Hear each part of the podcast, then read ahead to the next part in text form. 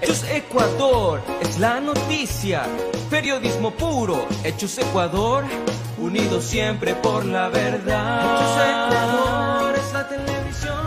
es Cuentos y enredos de la historia en su segmento El Pata Caliente con Edison Benítez. Todos los martes y jueves a las 18 horas, hora de Ecuador. Vamos a hablar de historia, turismo, gastronomía, arte. Hechos de Ecuador, unidos siempre por la verdad. Periodismo puro, Hechos Ecuador, unidos siempre. Periodismo puro, Hechos Ecuador, unidos siempre. Eh, Buenas noches, eh, buenos días, buenas tardes a todos nuestros amigos. Estoy con una luz, ¿eh? estoy el, el iluminado ahora. Ojalá no tanto como los que sabemos, ¿no? Que les ponen en ministerios, les ponen en sitios donde no tienen la menor idea y están de iluminados. O como los otros iluminados ad honorem que se andan apoderando de las Islas Galápagos. ¿Qué tal amigos? Buenas noches eh, en el Ecuador entero. Eh, gracias por visitarnos, gracias por estar con nosotros. Hechos de Ecuador está creciendo de una manera espectacular, a pesar de que hacemos lo imposible para que podamos estar al aire. El esfuerzo de Richard Macías junto a su equipo allá en la provincia de Manabí es realmente de gladiadores. Ah, contenido, el contenido pues ustedes lo saben, ustedes lo ven, los amigos eh, que siguen la programación de Hechos de Ecuador se van a dar cuenta que la, la parrilla, la programación es de altísima calidad, con datos verificables, con fuentes confiables y no hablando así a la ligera cualquier tema. Entonces, eso es lo que le, convierte a Hechos de Ecuador como un canal de altísima credibilidad y que está aumentando cada día más. Gracias a ustedes por visitarnos en Cuentos y Enredos de la Historia con eh, Edison Miño los eh, lunes y miércoles, conmigo eh, el programa turístico El Pata Caliente y la voz de nuestros hermanos en movilidad humana desde Chicago con el doctor Nelson Benítez los días viernes. Muy amable, muy agradecido, realmente eh, vamos a seguir con Richard. Eh, no nos dejamos, no nos dejamos amedrentar, ni las fuerzas nos faltan, a pesar de que todo está contra el programa, contra Hechos de Ecuador. Eh, en estas, esta ocasión, pues en realidad se están dando muy fuerte contra corriente. Pero ustedes son el apoyo, ustedes eh, amigos, suscríbanse al canal de Hechos de Ecuador. Esa es la mejor manera de poder colaborar y ayudar con este medio de comunicación eh, pluralista que tiene pues claramente una, una ideología, ¿no? Aquí no se, ninguno de los compañeros, de los amigos, empezando por nuestro director Richard Macías, eh, estamos así como disfrazándonos de que no, yo digo esto, no, yo digo asado, es que yo no. Aquí se dice la verdad de dónde y de qué lado uno está. Quizás para algunos muy equivocado, pero por lo menos se tiene aquí la valentía de decir en este lado de la orilla me encuentro y no hacerse como que no entiendo, como que soy el desentendido, como el que soy el anticorrupción, como el que soy el, el- honesto, ¿no? Y comiendo y degustando los platillos de la deshonestidad, del abuso de poder con los gobernantes de turno, sea cual fuere, ¿no? Entonces, como no se les dio, pues en un tiempo determinado, la pauta que dem- demandaban, inmediatamente se convirtieron en los enemigos número uno. Y hasta ahora, pues continúa ese, ese odio a cualquier corriente que pertenezca a una ideología de la cual ellos no comulgan, porque ellos comulgan con las lentejas, ellos comulgan con, el, eh, con las dádivas. Entonces, donde hay dádivas, pues ellos son de izquierda, de derecha, de centro, de donde sea, ¿sí? Eh, recién conversaba yo con un colega. Hay un tipo que da noticias en uno de esos canales, cualquiera, que fue mi compañero, que pasamos nosotros juntos en las aulas, que sufrimos eh, los gases lacrimógenos que sufrimos el abuso de poder en aquel tiempo del, eh, del ingeniero León Febres Cordero, ¿no? Él estuvo con nosotros en las calles. Él estaba frente a las marchas, en las protestas sociales, en las calles. Y ahora de pronto le, le, desconozco. En algún tiempo determinado, primero andaba cargando los micrófonos, luego ya le daban unos pedacitos de noticiero, luego migró a otro sitio donde está ahora ya enraizado desde hace años, ya está también en una emisora, ya no vive donde vivía, bueno, eso no hay problema, se puede mudar, está bien, pero se olvidó de sus raíces, se olvidó de su ideología, como la canción de Miguel Ríos, buena o mala, pero mía. No, pues el hombre se olvidó al momento que le dieron un micrófono y empezó a trabajar para los libres e independientes. Esta persona que no quiero decir el nombre porque no quiero darle tampoco un segundo de fama, cuando nos veíamos ahí en mis visitas a la ciudad, eh, saludábamos, pues, ¿no? Compañeros de aula.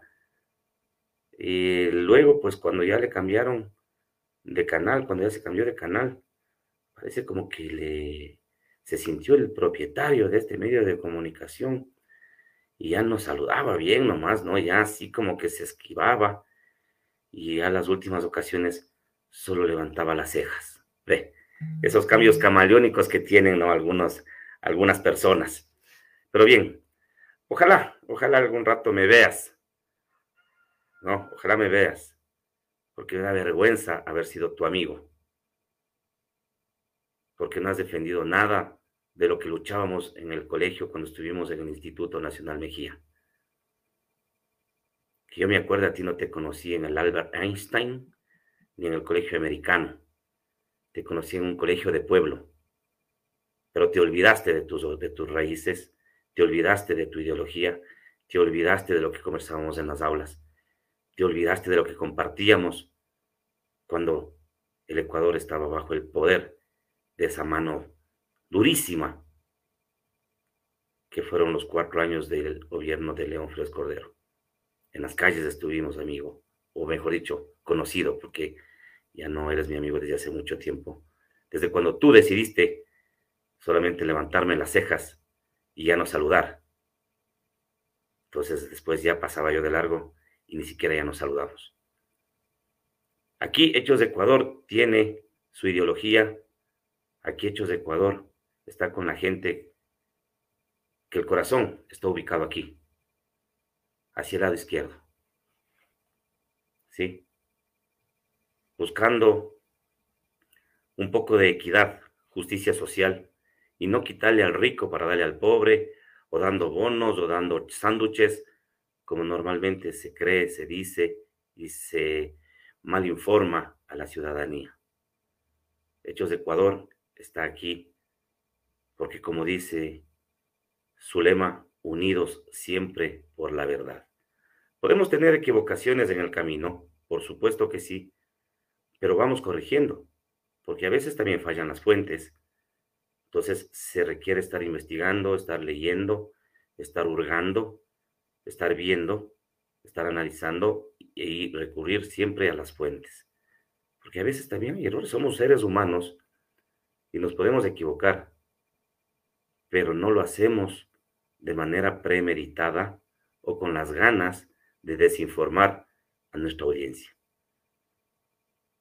que ha ido en aumento, que están con nosotros, que nos van acompañando. Y pues amigos, vengan a todos los programas, suscríbanse al canal. Tenemos una pausa publicitaria donde se requiere pues el apoyo de ustedes, sobre todo pues a nuestro director, Richard Macías, que es un valiente, que no recibe ni sándwiches, ni absolutamente nada de nadie Aquí se lo hace por convicción. Aquí se desmorona completamente el discurso de que son financiados, que son borregos, que los 70 mil millones, que nos, nos hubieran dado al canal el 0.01% de eso, suficiente, ¿no? Para tener unos equipos de primera calidad y estar pues todo bien bonitos y todos elegantes y en estudio todo el mundo.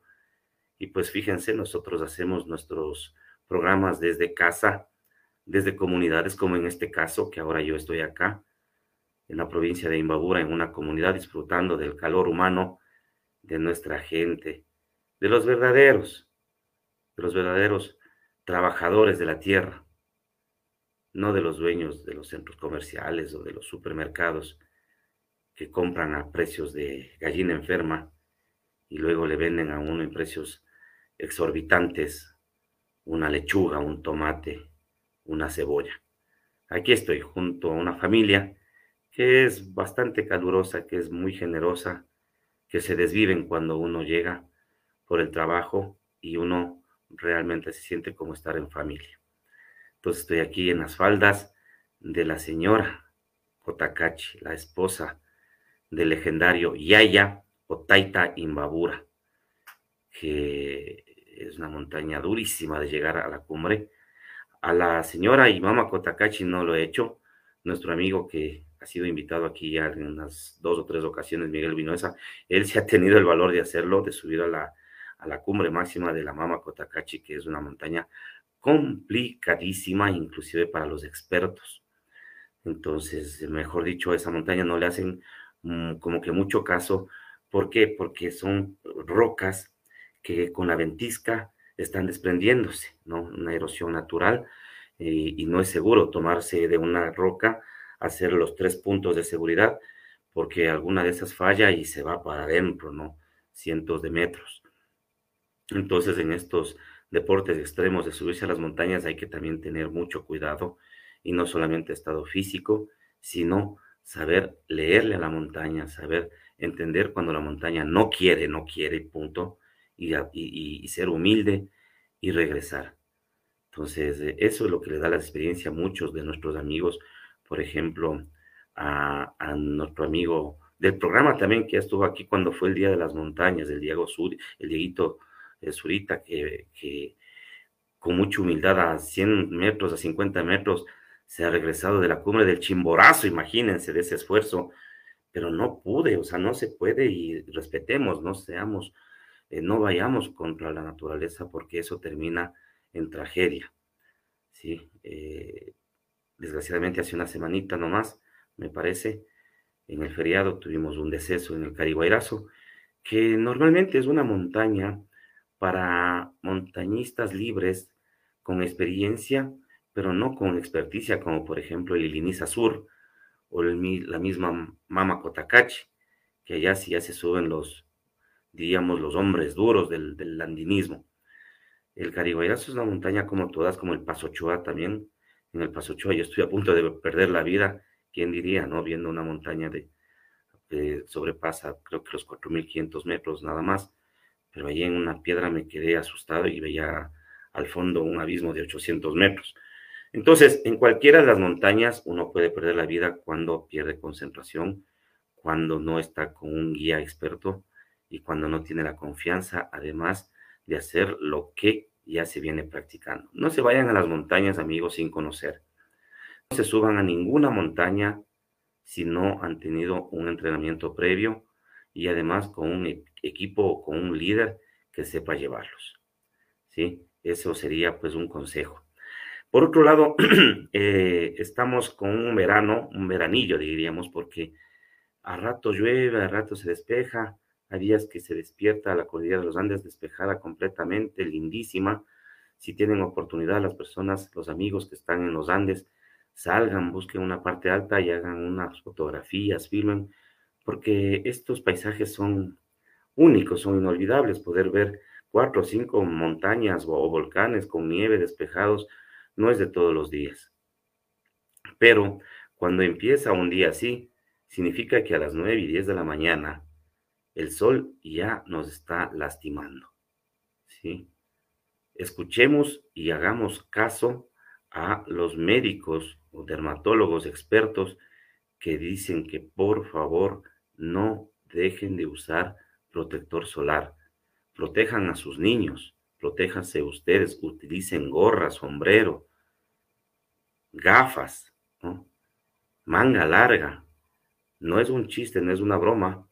El sol del Ecuador es muy, pero muy eh, dañino para la piel, sobre todo en las ciudades donde sobrepasan los 2.800 metros, 2.700 metros, que son la mayor parte de las capitales de provincia, y Quito. Y Quito es la ciudad, creo que la más peligrosa del planeta en relación a los rayos ultravioletas, por estar cerquita de la línea ecuatorial.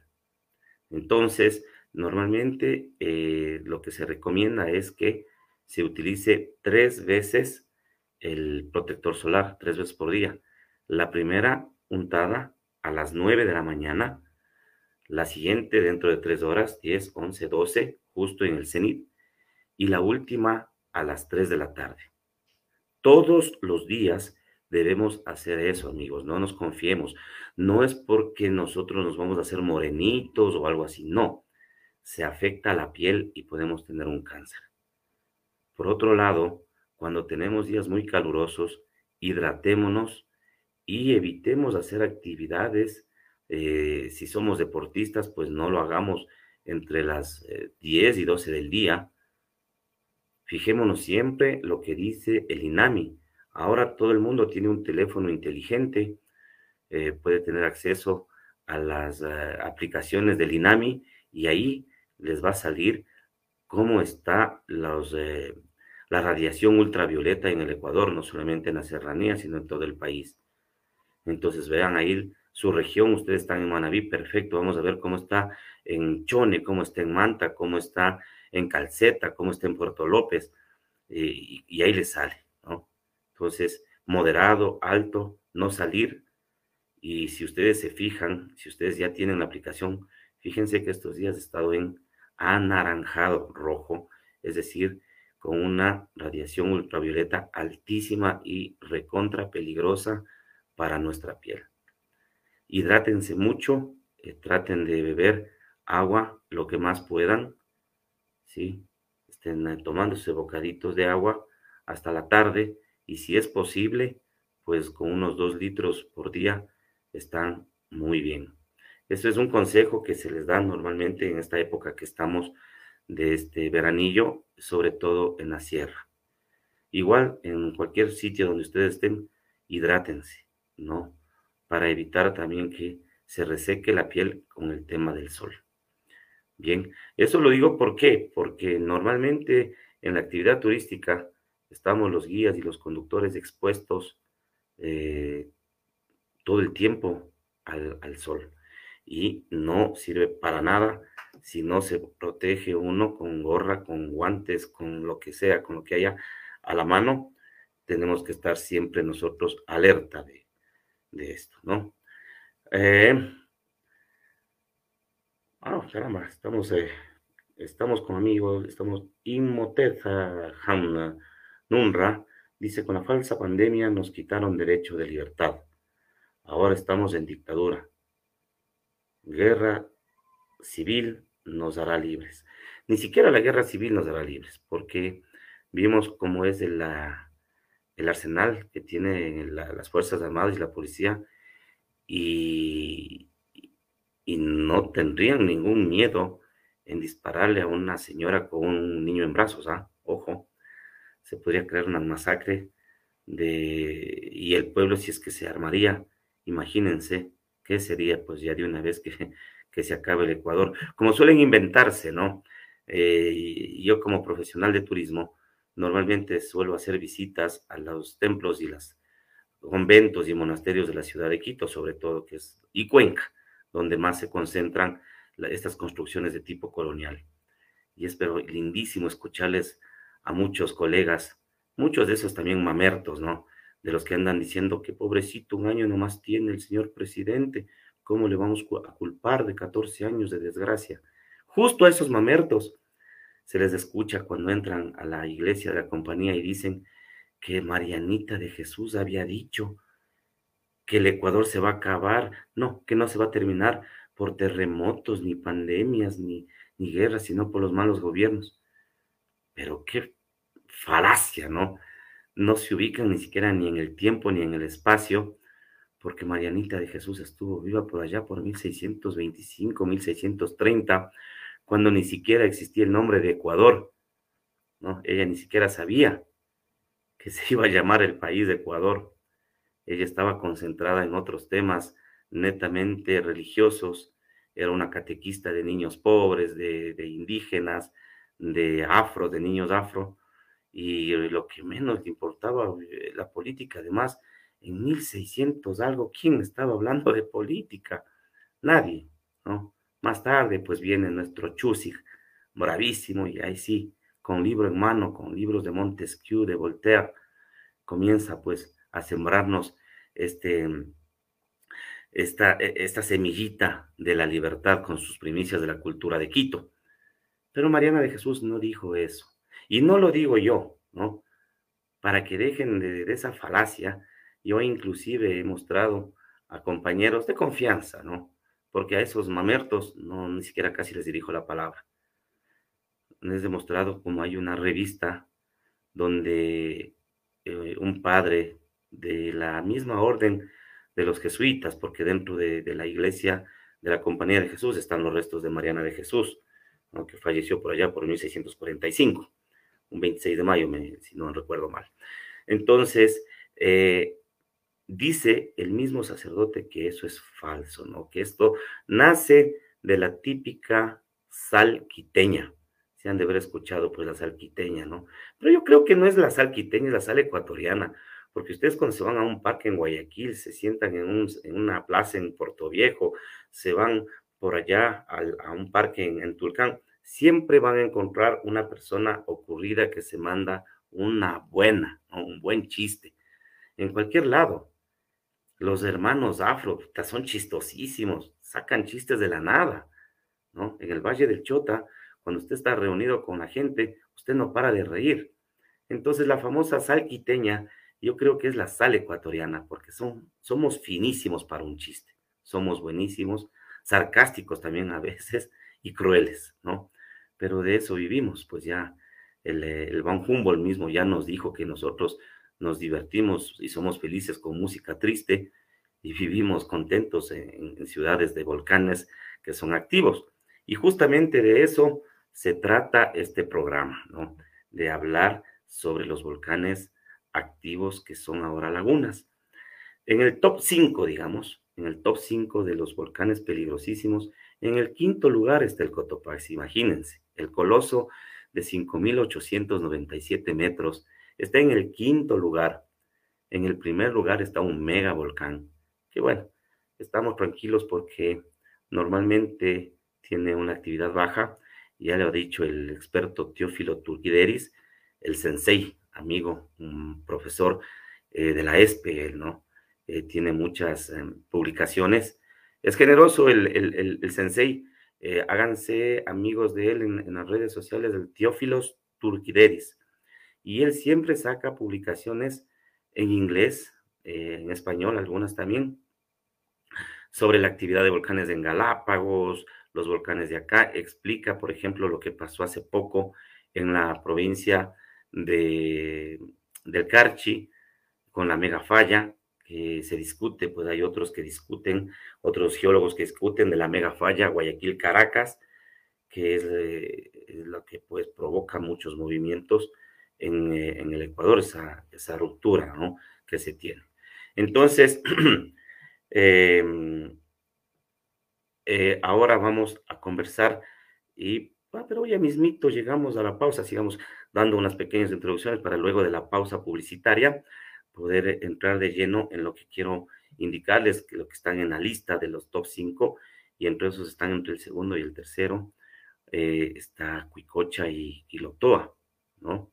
que son también pues volcanes muy, muy peligrosos, que ahora los vemos en cubiertos de agua, tranquilos. El Pululagua, ¿no? Ustedes conocen el, el, cráter del Pululagua, uno de los muy pocos habitados en el mundo. Eh, hay dos nada más, ¿no? Y uno de esos es el, Pululagua. Entonces ahí está gente viviendo, ahí hay familias que subsisten de la agricultura, algo de ganadería y también con la venta de recuerdos en la parte alta del mirador. Cuando vayan al Purulagua, hagan el, gasto, cómprense un llaverito, cómprense un vasito, cómprense una bufanda y apoyen porque todos, absolutamente todos los hermanos que están ahí en esos kioscos pertenecen a la comunidad de allá abajo del Pululagua y también de Caspigasí, donde se va subiendo pues hacia el Pulagua desde el, desde el desvío de la vía principal que conduce a Calacalí. Vayan, compren, hagan el gasto, colaboren con esa gente que eh, necesitan, que viven justamente del turismo que llega a observar ese cráter precioso que es el cráter del Pululagua. Pero claro, ese cráter no tiene agua, si no sería espectacular, también sería algo parecido como estar observando eh, la laguna del Quilotoa, que en sí está catalogado como una de las maravillas naturales del planeta, ¿no? Cuando tienen, cuando ahí existe la posibilidad de viajar en avión desde la ciudad de Guayaquil a Quito o viceversa en la mañana y está despejado, eso es impresionante ver desde el aire el cráter perfecto, esa circunferencia perfecta y el color, ese color verde, esmeralda, que a veces también con los caprichos de la naturaleza se vuelve azul. Es un fenómeno muy lindo. Y si es que está despejado el Cotopaxi y los Ilinizas, ya, esas son postales, ¿no? Que se quedan grabadas para siempre en la, en la memoria de, la persona que tiene la, suerte de admirar desde el aire y si no, pues desde el mismo eh, mirador del cráter del Quilotoa pueden eh, tener acceso a, a ver esa, esa, belleza que es el Quilotoa y tanto Cuicocha. Em, les voy a hablar de este tema de Cuicocha y Quilotoa porque eh, el, turismo extranjero llega acá en muchas ocasiones para hacer la vuelta al uno y al otro, ¿no? Se da uno la vuelta a Cuicocha, es una caminata que empieza alrededor de los 3.000 metros se llega a la parte alta donde están unas dos pequeñas como carpitas a unos 3.400 metros, de ahí se baja, se sube y la vuelta entera puede durar entre 3 a 4 horas dependiendo del estado físico de los turistas. Es una vuelta extenuante con abundante agua. Eh, lleven una banana, ¿no? Es buenísimo cuando se está practicando estos deportes de, de, cardio llevarse una banana para el potasio. En lo posible, no tomen mucho pues esas bebidas eh, que tienen marca ahí, no quiero dar la marca, ya saben de a lo que me estoy refiriendo. Llévense una limonada, llévense en agüita, llévense una, una agüita aromática y sin azúcar, eso les va a hidratar de mejor manera. La limonada sobre todo, una limonadita, eh, póngale un poco de miel para no poner azúcar y llévense una botella de un litro que será pues eh, suficiente como que para llegar al otro lado y que se sigan ustedes luego rehidratando. Pero no tomen esas, esas bebidas que nos ofrecen ahí pues en, las tiendas, en las farmacias. No sirve de nada eso. Y además que hacemos mucha basura. Seguimos ensuciando el planeta con plástico, porque luego que desocupamos esos envases, los desechamos y no tenemos ni siquiera la menor idea qué es lo que sucede con aquello. ¿sí? No le dañemos más ya a nuestro pobre planeta que en sí ya está golpeado, que en sí ya está dañado. Nosotros no aportemos a la, contaminación, al, plástico y preparémonos de nuestro propio termito, llevemos ahí nuestra, nuestra agüita y agüita, estoy me parezco ya a un tipejo que sabe nomás asomar ahí de vez en cuando, ¿no? Ya sabemos de quién. Eh, y hagamos nuestra limonada y vámonos a caminar. Entonces, eh, luego de la pausa, voy a, mm, a empezar a leerles unos textos justamente del doctor Teófilo Turquideris, de un libro que tiene los volcanes activos del Ecuador. Este día con Cuicocha y Quilotoa. ¿sí? Luego, pues eh, veremos. Voy a tratar de buscarle al Teófilo a ver si puede conectarse con nosotros para que nos dé una clase magistral sobre chalupas y por qué no Pululagua, ¿no? Para terminar. Cotopaxi, ya les dije que vamos a, tener un invitado, un geólogo extranjero francés que ya vive en el Ecuador, pero como estoy trabajando, aún no puedo sentarme a coordinar este tipo de entrevistas.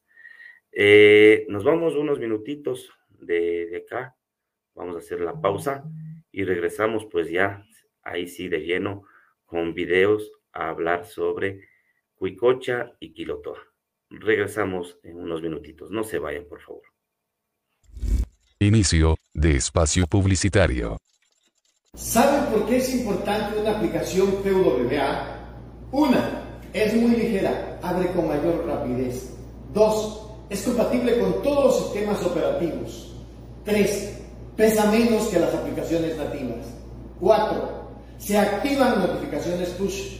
Y quinto, la más importante, no dependen de una tienda de aplicaciones.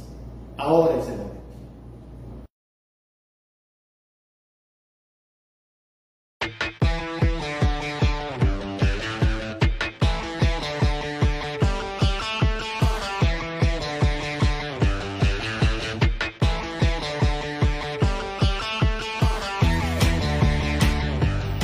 Está en el sistema más grande de cable virtual en el mundo. Suscríbete ahora.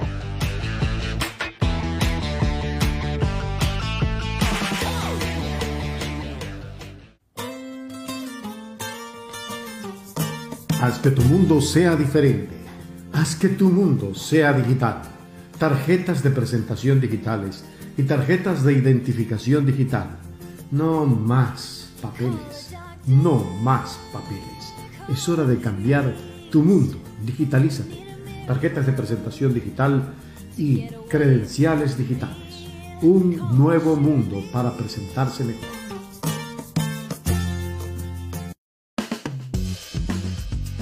Todas tus invitaciones deben de estar en un gran formato digital para que duren toda la vida. Las invitaciones las tienes que tener ahora de manera digital. Invitación a misa de requiem, invitación a cumpleaños, invitación a fiestas infantiles, invitación a mítines políticos. Tus invitaciones en invitacionesc.com.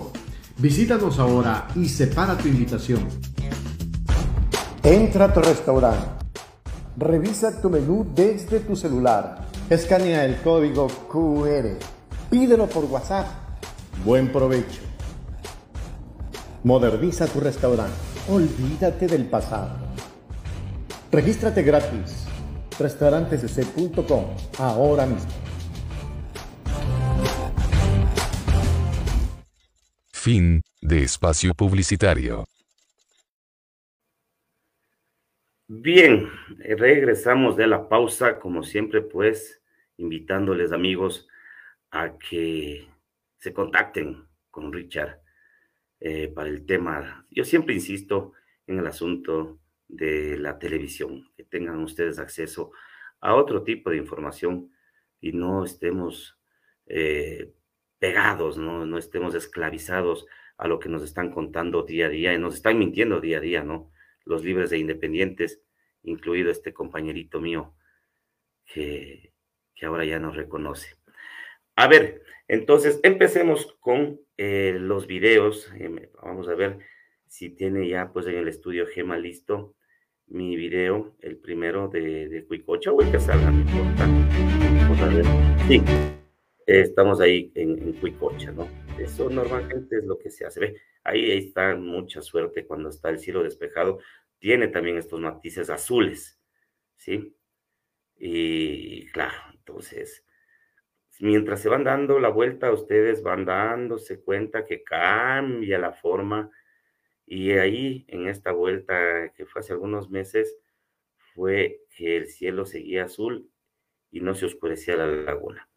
Pero bien, vamos a leer la información sobre este lugar precioso, ¿ah? que es un volcán activo, y dice lo siguiente, Cuicocha, el lago cratérico Cuicocha está localizado en la cordillera occidental, a 110 kilómetros al norte de Quito y a cerca de 25 kilómetros al norte, al noroeste de Otavalo, en la provincia de Imbabura, y representa, junto con el Quilotoa, uno de los dos volcanes activos con lagos cratéricos en el Ecuador. ¿Sí?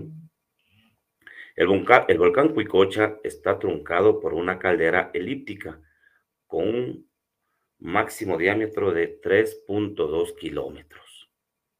Ambos, Cotacachi y Cuicocha, están, situados a lo largo de una tectónica llamada zona de fractura Otavalo-Umpalá.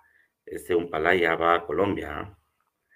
Este volcán tiene cuatro domos distribuidos en dos islas en el centro del lago, justo lo que estamos viendo, miren, ¿no? Estas dos islas, la isla de Yerobi, que es 0.26 kilómetros cuadrados, y la isla Wolf, que es 0.41 kilómetros cuadrados respectivamente. Estas dos citas que están ahí, cuando ustedes se dan una vueltita en un bote, creo que cuesta como 3 dólares, eh, el darse la vuelta son como unos 25 minutos, ahí pasan eh, en medio de estas dos pequeñas eh, islitas, que podríamos decirlas así, eh, y ahí se ve la actividad de la, de la laguna de Cuicocha, ¿no? A ver, y otro, pues en el extremo nororiente a nororiente, en la pared del borde de la caldera. Todos ellos de composición andesítica hasta dacítica. Las paredes de la caldera son muy escarpadas con pendientes de 45 a 75 grados. El volcán Cuicocha inició su actividad hace unos 4.500 años.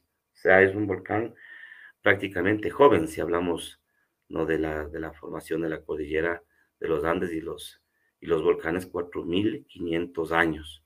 Tiene la actividad con intensas erupciones y lahares y terminó hacia 1300 años, con la formación de una caldera cenital, domos y abundantes flujos piroclásticos por el colapso de, de domos. Dataciones radiométricas han arrojado edades de hasta 3.000 años para algunos flujos piroclásticos de este volcán. Masivos depósitos de flujos piroclásticos que lo caracterizan y están distribuidos en los alrededores de la caldera especialmente hacia el este, el sector de Cotacachi. Esta caldera está llena de agua, inicialmente proveniente de los deshielos del cercano volcán Cotacachi, y luego alimentada por el agua lluvia y por fuentes hidrotermales.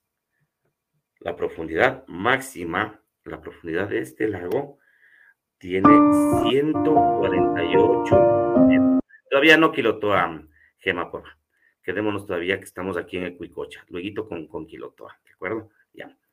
A ver, eh, la profundidad máxima del lago alcanza los 148 metros y el volumen total los 0.28 kilómetros cúbicos. El espejo está a una altitud de 3.072 metros sobre el nivel del mar. Actualmente no se observan fuentes de alimentación, ¿no? Es decir, ¿qué significa? Que esta, esta laguna se está secando. Anualmente el agua desciende alrededor de 12 milímetros como resultado de un manantial cercano alimentado por el agua. El lago intracaldérico está dividido en dos diferentes cuencas con diferentes profundidades. 148 metros hacia el este de la caldera y 72 metros hacia el oeste de los islotes. Esta cuenca está parcialmente rellenada por escombros de talud y algunos sedimentos atrapados antes de que se iniciara la formación de la laguna. La actividad postvolcánica se evidencia por la emisión de gases volcánicos en diferentes lugares de la laguna. Entonces, a ver, como hay emanación, ¿no? Lo que nos dice el doctor Teófilo Turquideris, entonces, como hay emanación, pues normalmente ahí no hay vida, es decir, no hay peces, ¿no? Ni aquí ni en el Quilotoa hay peces. Eh, en forma de burbujas de gas y vegetación muerta como resultado de la acción de estos gases, especialmente en los alrededores del domo septentrional adyacente al borde nororiental de la caldera. Justo lo que se les dice, ¿no? El volcán Huicocha constituye uno de los más peligrosos volcanes del Ecuador, con un IEV entre 5 y 6. Al respecto, una muy fuerte reactivación de este complejo volcánico no está descartada en un futuro cercano. No es para que se asusten, sino que más bien para que si, si no conocen, vayan a darse una vueltita antes que desaparezca la laguna o desaparezcamos nosotros todos. ¿No? Y eh, en este caso, claros signos de reactivación serían microsismos locales y un incremento de la actividad fumarólica, indicadores de que el magma se estaría aproximando a la superficie, con potenciales crecimientos de domos de lava y sus subsecuentes explosiones con generación de flujos piroclásticos por colapso de estos. Debido a la presencia de gran cantidad de agua de la laguna, 148 metros, ¿no? La formación de la Ares es muy probable y muy similar a lo, ocurrido em, en el pasado. Ambos, la Ares y flujos piroclásticos, podrían llegar hasta áreas distantes como son las poblaciones de Quiroga, Cotacachi e incluso Otavalo. Todos ellos localizados a decenas de kilómetros de distancia del volcán. Lluvia de ceniza podría ser, podría cubrir una gran parte del Ecuador, dependiendo de la dirección de los vientos. Además, súbitas explosiones, a ver, ligníticas o de gas podrían ocasionar la muerte de seres vivientes ubicados en las cercanías del volcán. Es decir, una explosión, salen esos gases nosotros vamos a respirar unos dos, tres, cinco minutos y nos quedamos dormidos, ¿no? Aparte de todo lo que ya va a provocar. Estos son los escenarios futuros más probables ante una nueva erupción del volcán Cuicocha, pero también explosiones plinianas con tremendas consecuencias por la región y hasta el país.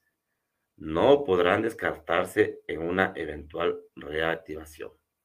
Las últimas mediciones sugieren una reactivación de este volcán hasta cierto grado, pero no puede predecirse el momento de agravamiento de esta caldera. Debido a la presencia de gran cantidad de agua, la formación de la Ares es muy probable y muy similar a lo ocurrido en el pasado. Ambos, la Ares y, flujos piroclásticos, podrían llegar hasta Otavalo, ¿verdad? Con escena de lluvia de ceniza podría cubrir el Ecuador. Entonces, pues, eh, estamos viendo que realmente esta es, eh, esta sería la realidad de lo que ocurriría si decide con la naturaleza, nadie sabe, ¿cierto? Pero ya cuando se tiene esos, eh, esas burbujitas de azufre que suben del lago, significa que se está reactivando. Y eso lo pueden ustedes constatar cuando visiten Cuicocha y tomen esos botes que dan pues ahí una pequeña vuelta de unos 25 minutos. Entonces, fíjense ustedes que es un volcán potencialmente peligroso, ¿no? Que podría inclusive afectar al Ecuador, ¿sí? Entonces, eh, el día de mañana yo estaré por la zona, probablemente dándome la vuelta y viendo que no ocurra lo que nos dice el Teófilo, ¿no? Con los lares y todo esto, y las emanaciones de gas y los flujos piroclásticos. Pero bien, así es, el Ecuador es un país extremadamente sísmico. No estén esperando únicamente que se despierte el Tunguragua, que se despierte el Cotopaxi, que nos caiga la ceniza de, desde el reventador o quizás de atrás del Guaguapichincha, ese domo volcánico que es del cristal, que por cierto no es el Guaguapichincha, sino un domo que está detrás del Guagua, que se parece bastante al panecillo. Así es la forma de ese domo. Es, ese es el que ocasionó las erupciones del 99, por ejemplo, ¿no? Y esto es lo que tenemos de Cuicocha. Bien, pues ahora vamos a pasarnos a la información sobre otro precioso, que es el kilotoa, ¿no? Ahora sí, Gema, por favor, ayúdeme con el kilotoa. ¿Qué nos dice la información sobre otro precioso volcán? Mire, caminar alrededor de la, del, del kilotoa es una aventura realmente. Miren, ustedes pueden hacerse esas fotos espectaculares, porque aquí sí, todo el tiempo ustedes caminan al borde de la laguna, ¿no? En Cuicocha no, cuando se llega a los 3.400 metros de la segunda carpa, se baja dentro de un valle y se va detrás de un cañón por ahí, de, una, de un río, inclusive que fue eh, cuando había pues ahí glaciares y había nieve perpetua, ahí había un río. Pero ahora ya está, todo seco, pero se tiene que bajar allá y otra vez subir y se le ve de rato en rato a la laguna hasta que no, ya se sube a los pinos, que no están ahí unos cipreses y unos pinos, para continuar y volverle a ver a la, a la laguna de Cuicocha. Eso no ocurre acá en esta belleza que es la laguna del Quilotoa, ¿no? Acá sí uno se camina alrededor de toda la caldera, una vuelta que dura como más o menos unas cinco horas en un buen estado físico, con unos buenos zapatos también, ¿no? Ojo, para caminar en estos sitios, no vayan pues con, con zapatillas así de, de, planta lisa, ¿no? Sino vayan ya preparados con botas, con botas que sean agresivas, de, de pisada agresiva. Pero bien, estoy en contra del tiempo, vamos. El volcán Quilotoa está ubicado a unos 100 kilómetros al suroccidente de Quito, dentro de la provincia de Cotopaxi. Se trata de un estratovolcán, el cual colapsó para formar la actual caldera. La misma tiene un, diámetro de 2.4 a 2.8 kilómetros. A su alrededor se encuentran nueve domos de composición dacítica con grandes eh, fenocristales de plagiociasas y también de biotitas, cuarzo y feldespato de potasio. Aquí está más técnico. ¿ah? La elevación de, las, de los diferentes picos de este volcán llegan a 3.810 metros sobre el nivel del mar en la parte norte y a 3.915 en la parte sur oriental. Están caminando por ahí, ¿no? Sí, sí ven que es bastante, eh, el relieve bastante diferente, no es así como que escarpado, se sube y se baja, lindo es caminar por ahí, pero cansado. El Quilotoa exhibe una serie larga de erupciones plinianas, con un IEV entre 4 y 6, cubriendo con ceniza una gran parte de la zona y del Ecuador entero. Estas fases eruptivas ocurrieron en intervalos repetitivos entre 10 y 15 mil años, en seis ciclos diferentes, en los últimos 211 mil años. Este es más viejito. Las fases eruptivas comúnmente empiezan con explosiones freático-magnéticas seguidas por caídas ricas en piedra pómez de tamaño lapilli, terminando con flujos piroclásticos y de ceniza. Los depósitos piroclásticos están compuestos de pómez acítica, cristales, fragmentos líticos y pues la matriz es libre de cristales implicando una fuerte fragmentación del magma en erupción. Las fases son de corta duración. La última fase eruptiva se estima expulsó entre 10 a 14 kilómetros cúbicos de material piroclástico unos 800 años atrás. Este está más reciente, 800 años atrás es nada. La laguna de la caldera actual tiene una profundidad de hasta 256 metros.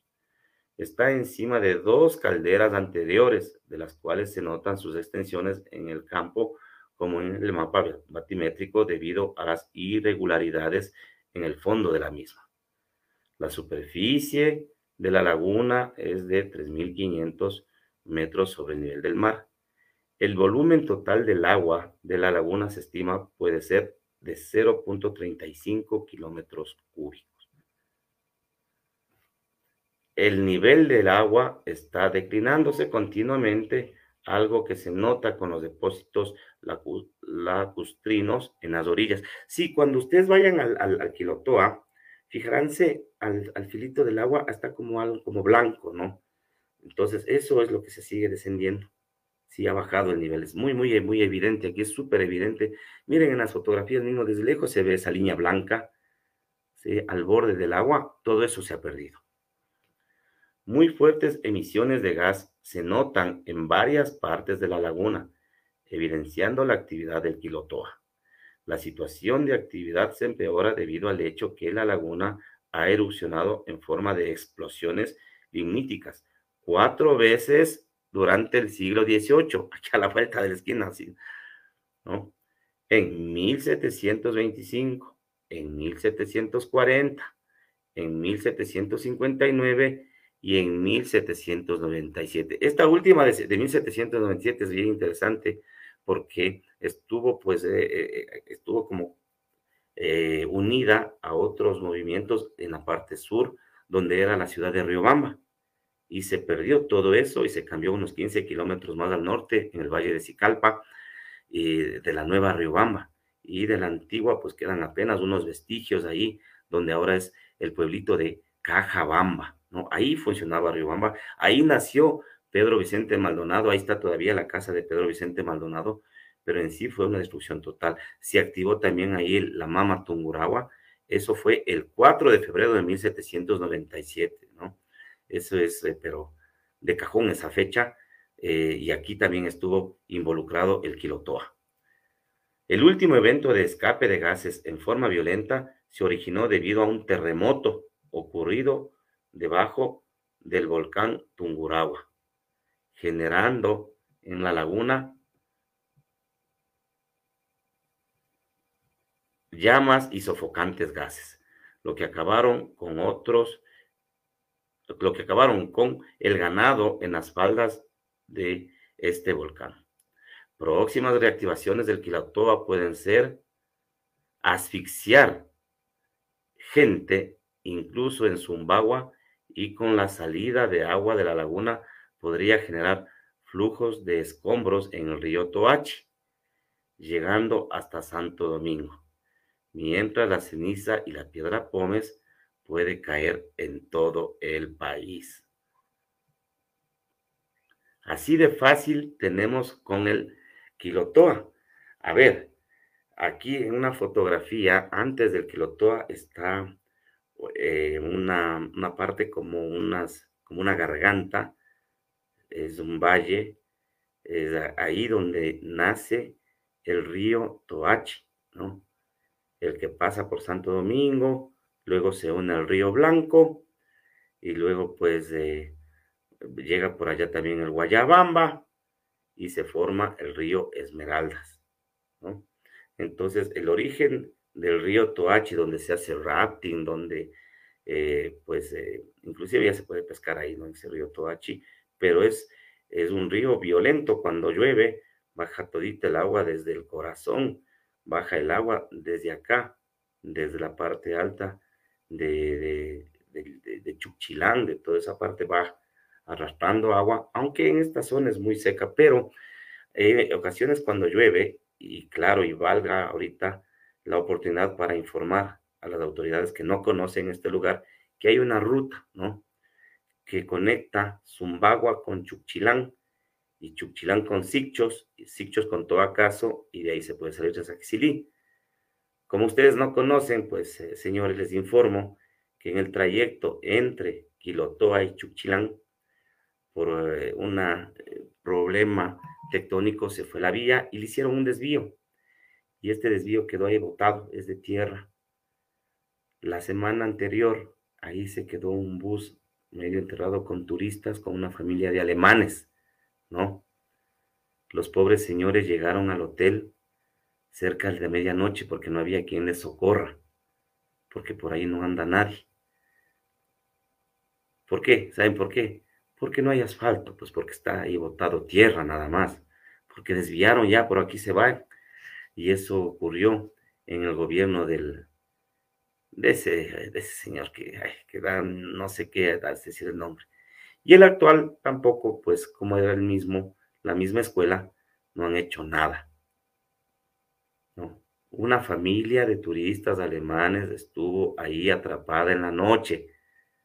Ministro de Turismo, ministro de Medio Ambiente, ministro de Obras Públicas. Vayan, vean, con una velita, vayan pues a pedirle al señor presidente, que es extremadamente católico, que ayude con los recursos, pues. Hablen con el prefecto de Cotopaxi, me pienso que la vía le pertenece al prefecto, pero ni el uno ni el otro han hecho nada en esa parte, en esa variante, y creo que es cuanto, unos dos kilómetros, tres, no es más, señores, no son 200 kilómetros, no son 20, es una variante pequeñita, pero que es de tierra, y cuando llueve lodo, por ahí no van a pasar nada, solo los cuatro por cuatro. Por favor, desen una vuelta, vean. Duélanse del Ecuador. Ya somos vergüenza una vez más, ¿no? Niños, dos niños con sus padres atrapados ahí en un bus que se hundió, pues en esa parte, si no es carretera, solamente abrieron. Nada no es de ahí. Bajando de Quilotoa a Chuchilán, que además de esa ruta está abandonada, está asfaltada así, pero escombros a lo largo de la vía y es una ruta turística al 100%. Por ahí se hace caminatas. Se sale de Incilibí, se sube a Chuchilán. Es una zona que les encanta a los pasajeros, a los turistas europeos para caminar, para disfrutar dentro del valle del, cañón del río Toachi. No sean malitos, por favor. Tengan la bondad y duélanse. Prefecto de Cotopaxi. Autoridades del Ecuador, Ministerio de Obras Públicas. Si el prefecto no le da la gana, no le interesa, entonces el gobierno central ayude, pues, asfaltando o haciendo alguna cosa, no sé, pues ustedes son los expertos. Vayan y vean y ustedes constaten que no es pues una cuestión gigantesca que se requiere. Repito, son apenas creo que unos tres kilómetros, poniendo ya, redondiemos, que sea cinco kilómetros, pero no es nada. Pero eso ya nos ha hecho quedar en ridículo con un país del primer mundo como es Alemania, con niños que llegaron, que tenían que llegar al hotel máximo a las seis de la tarde por la inoperancia, por la vagancia, por la modorra de las autoridades, no se llegó a su destino y llegaron los niños en la noche, sin saber qué pasaba porque no hay comunicación. Una camioneta que por suerte pasó por ahí les llevó, el bus no bajó. Tenían que moverle con algo, con, un tractor o algo así. Qué vergüenza. En plena temporada de turismo. Qué vergüenza que no exista ni siquiera comunicación ahí para poder informar, estamos atrapados. Igual, ¿quién informa? Si esa zona es votada. Una vez más, ¿no? Tenemos que hacernos eco de estas malas noticias. Y si es que se les ocurre, también por favor manden pues unas palitas ahí a recoger los escombros que ya están inclusive creciendo hierba mal ahí, en la ruta que va a Sichos. ¿Cuántos son? 20 kilómetros nomás para limpiar. No tienen ni que asfaltar, ahí solo limpiar. Poner en volqueta la tierra, los escombros y mandar. Pero hasta eso les pesa, ¿no? Indolentes. Qué lástima nuestro pobre país tan hermoso con lo que estamos presentando, pero olvidado. Amigos, me despido. Un abrazo pues a todos ustedes y nos vemos la próxima semana. Chao, chao. Hechos Ecuador es la noticia. Periodismo puro. Hechos Ecuador. Unidos siempre por la verdad. Hechos Ecuador es la televisión. Cuentos y enredos de la historia en su segmento El Pata Caliente con Edison Benítez. todos los martes y jueves a las 18 horas, hora de Ecuador. Vamos a hablar de historia, turismo, gastronomía, arte, hechos de Ecuador, unidos siempre por la verdad. Periodismo puro, Hechos Ecuador.